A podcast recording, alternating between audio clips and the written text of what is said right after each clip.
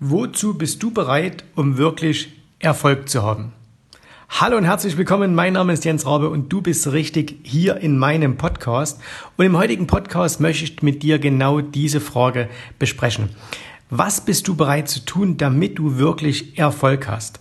Und damit wir das Ganze auch etwas bildhaft machen kann, werde ich dir von einem meiner ja, persönlichen Heroes, von einem meiner persönlichen Vorbilder erzählen, der zu Beginn seiner Karriere etwas getan hat, was aus heutiger Sicht unglaublich erscheint, was aber genau gezeigt hat, warum er später dann so extrem erfolgreich geworden ist. Und wenn dich das interessiert, dann bleib jetzt unbedingt dran. Gleich geht's los.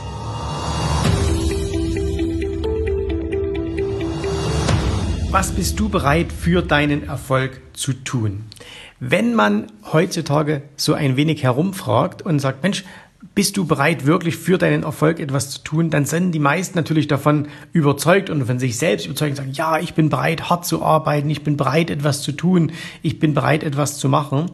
Wenn man dann allerdings ein bisschen näher auf das Ganze eingeht, wenn man dann einmal wirklich ins Detail geht, dann stellt man sehr häufig fest, na ja, ganz so groß ist die Leistungsbereitschaft dann doch nicht und was noch geringer ausgeprägt ist, ist die Risikobereitschaft. Das heißt also wirklich zu sagen, für den Traum, den ich habe, für den Erfolg, den ich haben möchte, wirklich alles auf eine Karte zu setzen, das machen nur die aller, allerwenigsten. Die meisten halten sich immer noch so ein paar Türen auf. Naja, wenn das nicht klappt, habe ich noch Plan B und wenn Plan B nicht klappt, dann habe ich auch noch Plan C und so weiter. Und ähm, sie wundern sich dann, dass sie letztendlich nicht erfolgreich werden. Aber ähm, es ist nun mal ganz wichtig, dass wenn wir sagen, okay, wir wollen erfolgreich werden. Und da spielt es jetzt überhaupt keine Rolle, ob wir jetzt hier über das Thema Börse sprechen, ob wir über das Thema Unternehmertum sprechen, ob wir über andere Dinge im Leben sprechen, wo man ja Erfolg erreichen kann. Ganz wichtig ist es eben, dass wenn man außerordentlichen Erfolg haben möchte, dass man dann auch bereit sein muss, andere Wege zu gehen, als es die Masse tut. Und einer meiner persönlichen Helden ähm, ist ein ehemaliger Formel-1-Fahrer.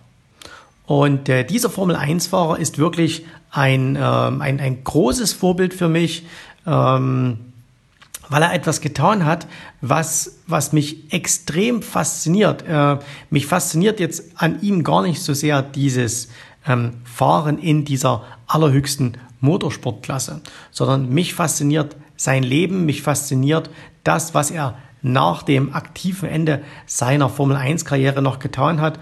Und äh, nein, es ist nicht Michael Schumacher. Das könnte man jetzt glauben, aber es ist es nicht, sondern es ist ein ganz anderer, nämlich es ist Niki Lauda. Niki Lauda, 1949 in Wien geboren und äh, leider ja im Mai 2019 gestorben.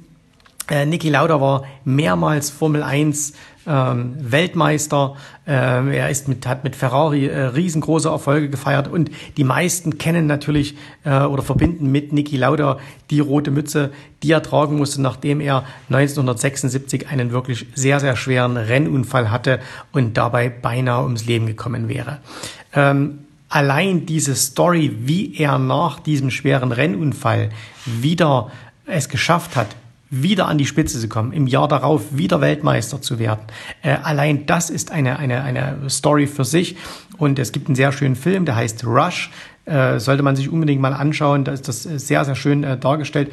Aber mich fasziniert oder mich hat anfangs etwas ganz, ganz anderes an Niki Lauda fasziniert. Und zwar Niki Lauda selbst stammt aus einer wohlhabenden Familie.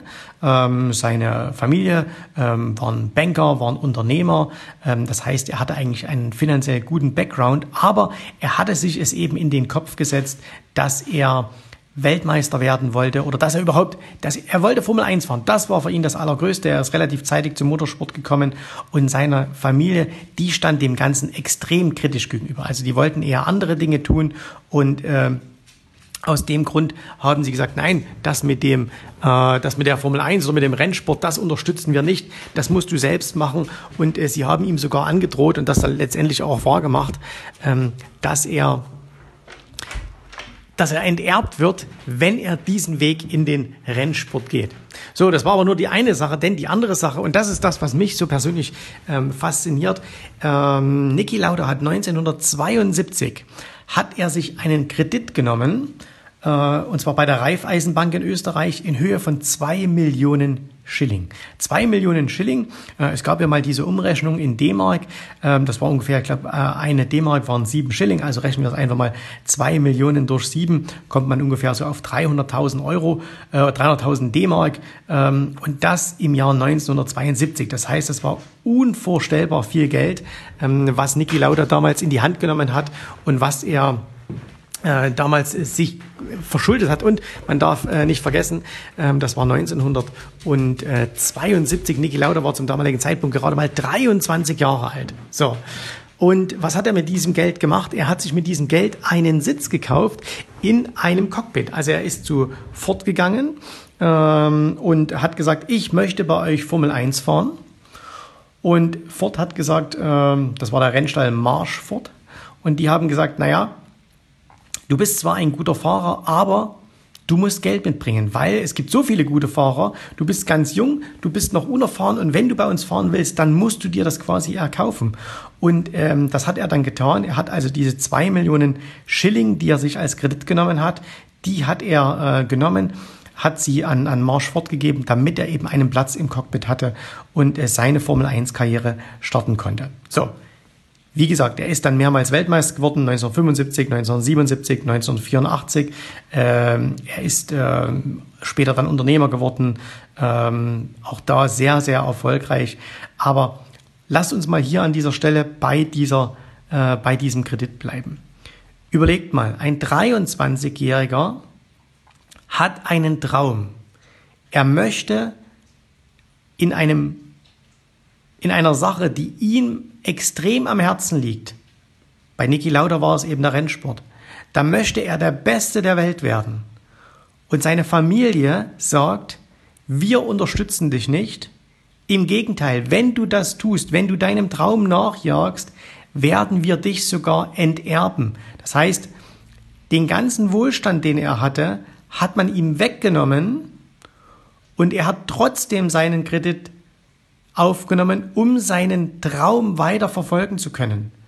Also nicht nur, dass er jetzt plötzlich finanziell von allem, was er hatte, abgeschnitten war. Nein, er ist sogar noch weitergegangen. Er hat sich tief, tief verschuldet, damit er seinen Traum leben konnte.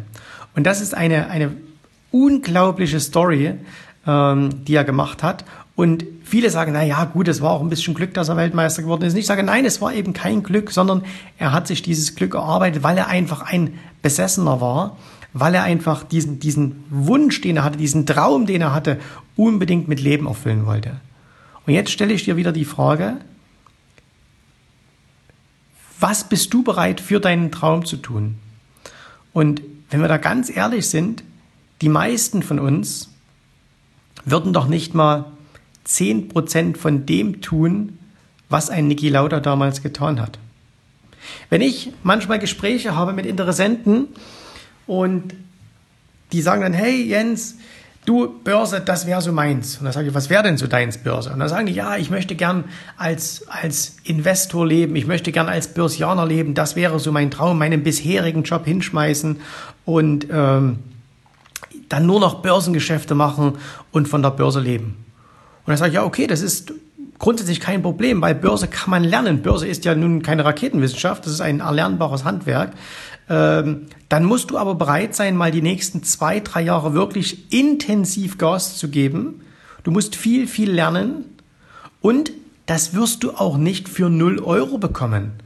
Also nur indem du ein paar YouTube-Videos anschaust, nur indem du ähm, paar Podcasts anschaust, ein paar Bücher liest, wird das nichts werden. Da musst du schon mal wirklich dahin gehen, wo man dir das Ganze beibringt. Ich bin damals nach Amerika gegangen. Ähm, ich habe zum damaligen Zeitpunkt auch wenig Geld gehabt und habe mein ganzes Geld, was ich hatte, ausgegeben, um mich in Amerika ausbilden zu lassen. Heutzutage höre ich viele, die sagen, ja, wenn ich jetzt aber dieses Geld investiere, dann habe ich das ja nicht mehr zur Verfügung, um damit handeln zu können. Was aber überhaupt keine Rolle spielt, weil wenn du keine Ausbildung hast, wenn du kein Wissen hast, dann nützt dir auch dein Geld nichts, weil dann wirst du es an der Börse verlieren.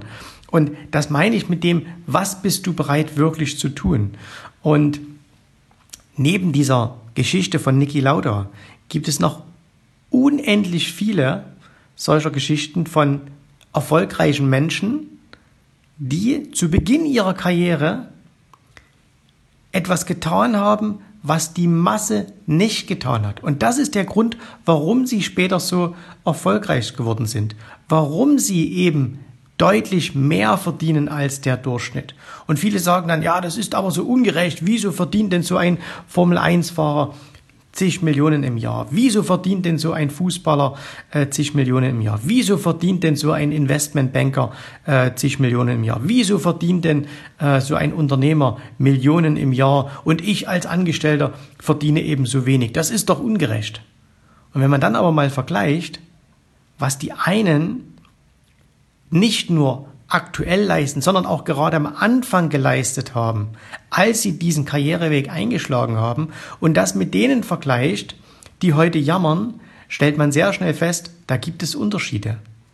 Und diejenigen, die jammern, das sind dann oftmals diejenigen, die das Ganze auf Glück schieben, auf Zufall. Na ja, der hat ja nur Glück gehabt. Und ja, wenn ich aus so einer Familie gekommen wäre wie Niki Lauda, dann wäre ich auch ein Formel-1-Fahrer geworden.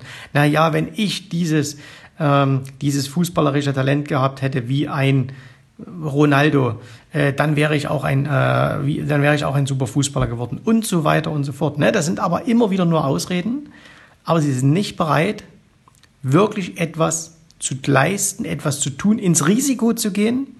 Und zwar nicht nur ins finanzielle Risiko, sondern auch ins Leistungsrisiko. Also zu sagen, ich bin jetzt mal bereit, wirklich mal die nächsten zwei, drei, vier, fünf Jahre extrem Gas zu geben, auf Dinge zu verzichten, damit ich meinen Traum leben kann. Und das soll auch der Impuls dieser Podcast-Folge heute für dich sein. Hast du wirklich diesen Traum, von dem du immer redest? Bist du wirklich bereit, etwas zu leisten, damit du in einigen Jahren deinen Traum leben kannst? Denn von allein wird sich dieser Traum nicht einstellen. Vom Warten, vom Nichtstun wird sich dieser Traum nicht einstellen, sondern es muss schon so sein, dass du hergehst und sagst, jawohl, jetzt lege ich mal den Schalter um, jetzt verändere ich mal mein Leben und ja, ich bin auch mal bereit, ins Risiko zu gehen. Und natürlich hätte das, was Niki Lauda gemacht hat, auch schiefgehen können. Aber das war für ihn überhaupt keine Option. Er hat nicht mal darüber nachgedacht, ähm, zu sagen, das könnte doch auch schiefgehen. Nein, er war so fest davon überzeugt, dass er gesagt hat, ich werde Weltmeister in der höchsten Motorsportklasse der Welt. Und wir dürfen nicht vergessen, das war noch zu einer Zeit, als Formel 1 noch ein lebensgefährlicher Sport war. Da gab es jedes Jahr, gab es bei der Formel 1 mehrere Tote. Also das war, er hat, hat nicht nur seine finanzielle Zukunft, sondern auch sein Leben aufs Spiel gesetzt für seinen Traum. Und er hat mal in einem Interview äh, gesagt, nach, haben wir gefragt, Mensch, ähm, Herr Lauder, Sie, Sie haben damals dieses viele Geld aufgenommen als Kredit. Hatten Sie denn keine Angst, dass Sie es nie werden zurückzahlen können? Er hat gesagt, nein, weil für mich war ja vollkommen klar, ich werde Weltmeister. Und wenn ich Weltmeister in der Formel 1 bin, dann werde ich Millionär, dann werde ich Millionen verdienen und dann sind doch diese zwei Millionen Schilling, die ich hier als Kredit aufgenommen habe, das ist doch dann nur eine Kleinigkeit zu dem, was ich dann später mal verdienen werde. Und äh, Deswegen, wenn du jetzt durch diesen Podcast sagst, hm, ich müsste da nochmal darüber nachdenken, ähm, ob ich wirklich auch so bereit bin, dann mach das jetzt. Dann nimm dir jetzt einfach mal ein paar Minuten Zeit, setz dich mal hin, überdenk mal deine persönliche Situation, überleg dir mal, was ist eigentlich dein Traum, welchen Traum möchtest du leben und was bist du bereit für diesen Traum zu tun. Ich hoffe, ich konnte dir mit diesem kleinen Podcast, mit dieser kleinen Folge, kurze Folge, ein paar Impulse mitgeben. Ich konnte dich dazu animieren, über dein Leben, über deine Zukunft, über deinen Erfolg nachzudenken. Und wenn dir das gefallen hat, dann würde ich mich natürlich freuen, wenn du beim nächsten Mal wieder einschaltest und wenn du diesen Podcast mit deinen Freunden teilst. Also wenn du sagst, Mensch, das ist, das musst du auch hören, dann schick das an einen Freund weiter, gib mir eine Bewertung und wir hören uns wieder im nächsten äh, Podcast. Bis dahin, Dir alles Gute, viel Erfolg, danke fürs Zuhören. Dein Jens, tschüss, Servus. Bye bye. Vielen Dank, dass du heute dabei warst. Wenn dir gefallen hat, was du hier gehört hast, dann war dies nur ein erster kleiner Einblick. Willst du wissen, ob auch du ein erfolgreicher Investor werden kannst? Dann besuche jetzt www.optionsstrategien.com slash Termin und vereinbare noch heute einen Termin. In diesem 30-minütigen, absolut kostenlosen Termin wird eine Strategie für dich erstellt. Du erfährst, wie du starten kannst und wenn du schon an der Börse bist, wie du endlich langfristig Geld verdienen kannst. Bitte vergiss den folgenden Punkt nicht. Um erfolgreich an der Börse zu werden, brauchst du einen Mentor, der dir zeigt, welche Schritte du tun musst, um dauerhaft Geld an der Börse zu verdienen. Wir haben schon tausenden Menschen gezeigt, wie man die Börsen zur Erzielung eines regelmäßigen Einkommens nutzen kann. Und du kannst der Nächste sein. Geh jetzt auf www.optionsstrategien.com slash Termin und vereinbare noch heute deinen persönlichen Termin.